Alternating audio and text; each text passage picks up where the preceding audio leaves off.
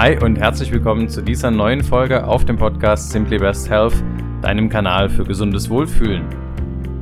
In der heutigen Folge wollen wir es etwas ruhiger angehen lassen. Und zwar wollen wir uns um die Pausen im Leben kümmern. Unser heutiges Leben ist sehr, sehr schnelllebig und wir wollen immer alles effektiver gestalten und möglichst keine Zeit verpassen. Generell, wir wollen eigentlich gar nichts verpassen. Wir wollen mehr vom Leben haben. Da schließe ich mich definitiv mit ein. Und wozu das letzten Endes führt, ist, dass wir jegliche Pause eigentlich dazu nutzen, um weiter Wissen uns anzueignen, um effektiver zu sein. Und wir hören zum Beispiel auf der Autofahrt, wie du jetzt wahrscheinlich auch, Podcasts, um uns weiterzubilden, um die Zeit sozusagen effektiv zu nutzen. Auf dem Klo wird dann noch regelmäßig die, werden die News gecheckt und im Urlaub wird kein Urlaub gemacht, sondern die Bucketlist abgearbeitet und das mit möglichst vielen To-Sees an einem Tag.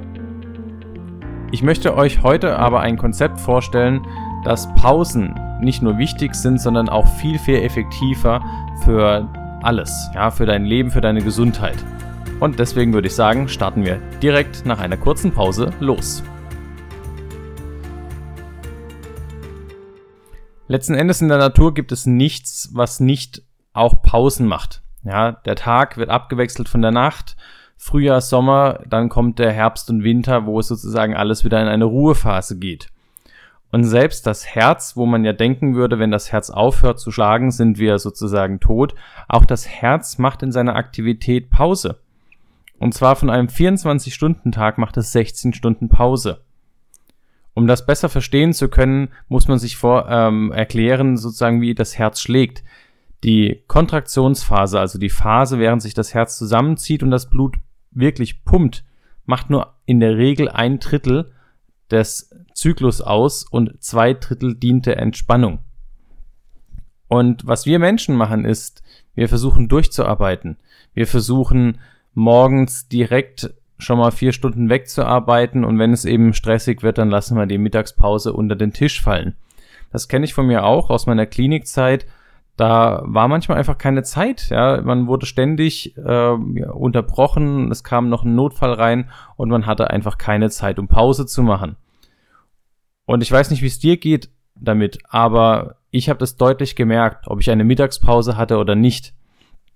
Und wie meine Mittagspause aussah. In der Klinik hatte ich äh, ständig ein Telefon, wo ich auch permanent angerufen wurde. Das heißt, ich hatte ja, in der Regel vielleicht 20, 30 Minuten Mittagspause und in der Zeit wurde ich zwei bis dreimal angerufen.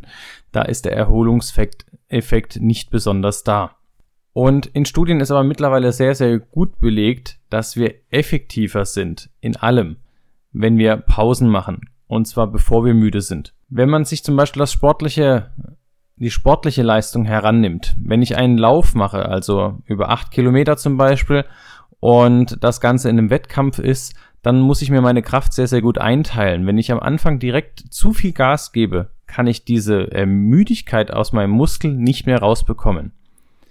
Da kann man sich schon mal vorstellen, wie sozusagen unser Körper über eine lange Distanz besser funktioniert, indem wir eine gleichmäßige Belastung haben und dementsprechend auch immer wieder Pausen einbauen könnten. Das ist auch unter anderem der Grund, warum High-Intensive Intervalltrainings so erfolgreich sind.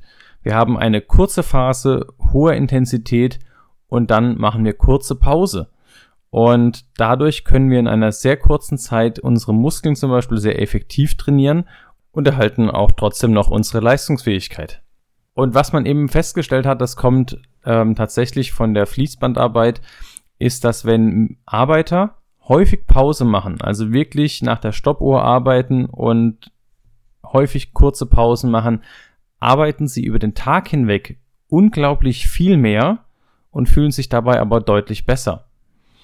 Und dementsprechend solltest du auf der Arbeit oder egal wo auch immer immer wieder kurze Pausen einführen. Wann man diese Pausen machen sollte, da gibt's unterschiedliche Ansichten. Manche sagen schon nach 25 Minuten sollte man eine fünfminütige Pause machen Manche sagen nach 45 Minuten eine fünfminütige Pause. Nach 90 Minuten solltest du auf jeden Fall eine etwas längere Pause von 10 bis 15 Minuten machen und spätestens nach 4 Stunden solltest du dir mindestens eine halbe Stunde Pause gönnen. Das ist oft, wenn man fremdbestimmt ist, gar nicht so einfach. Aber vielleicht hast du die Möglichkeit eben selbstbestimmter zu arbeiten, zu leben.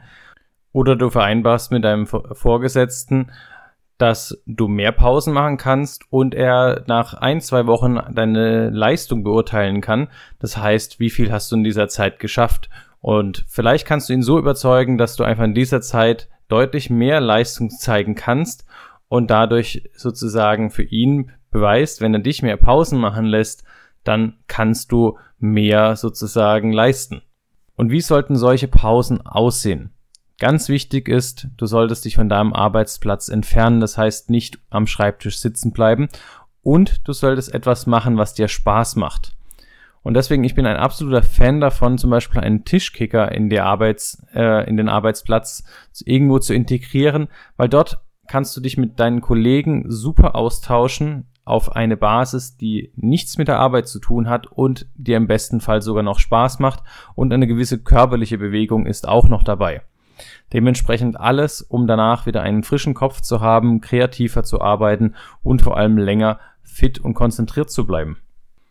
Eine weitere Möglichkeit ist auch, dass du zum Beispiel entspannte Musik hörst, um einfach dein Stressniveau zu reduzieren. Also Bewegung und Musik hören reduziert deine Stresshormone.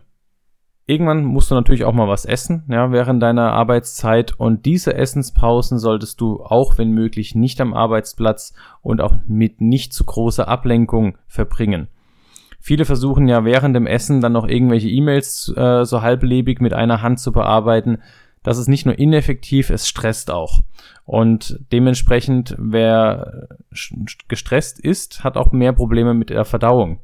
Und dementsprechend nimm dir lieber wirklich konsequent 30 Minuten Mittagspause, in der du wirklich in Ruhe dein Essen genießen kannst und auch relativ langsam isst, da langsam essende Menschen generell weniger an Übergewicht leiden und auch weniger an Blähungen, weil schnell essende Menschen schlucken häufiger einfach Luft. Also zusammenfassend kann man definitiv sagen, es ist wichtig, dass du einfach häufiger Pausen machst um langfristig mehr zu arbeiten, mehr zu erreichen und dich dabei besser zu fühlen.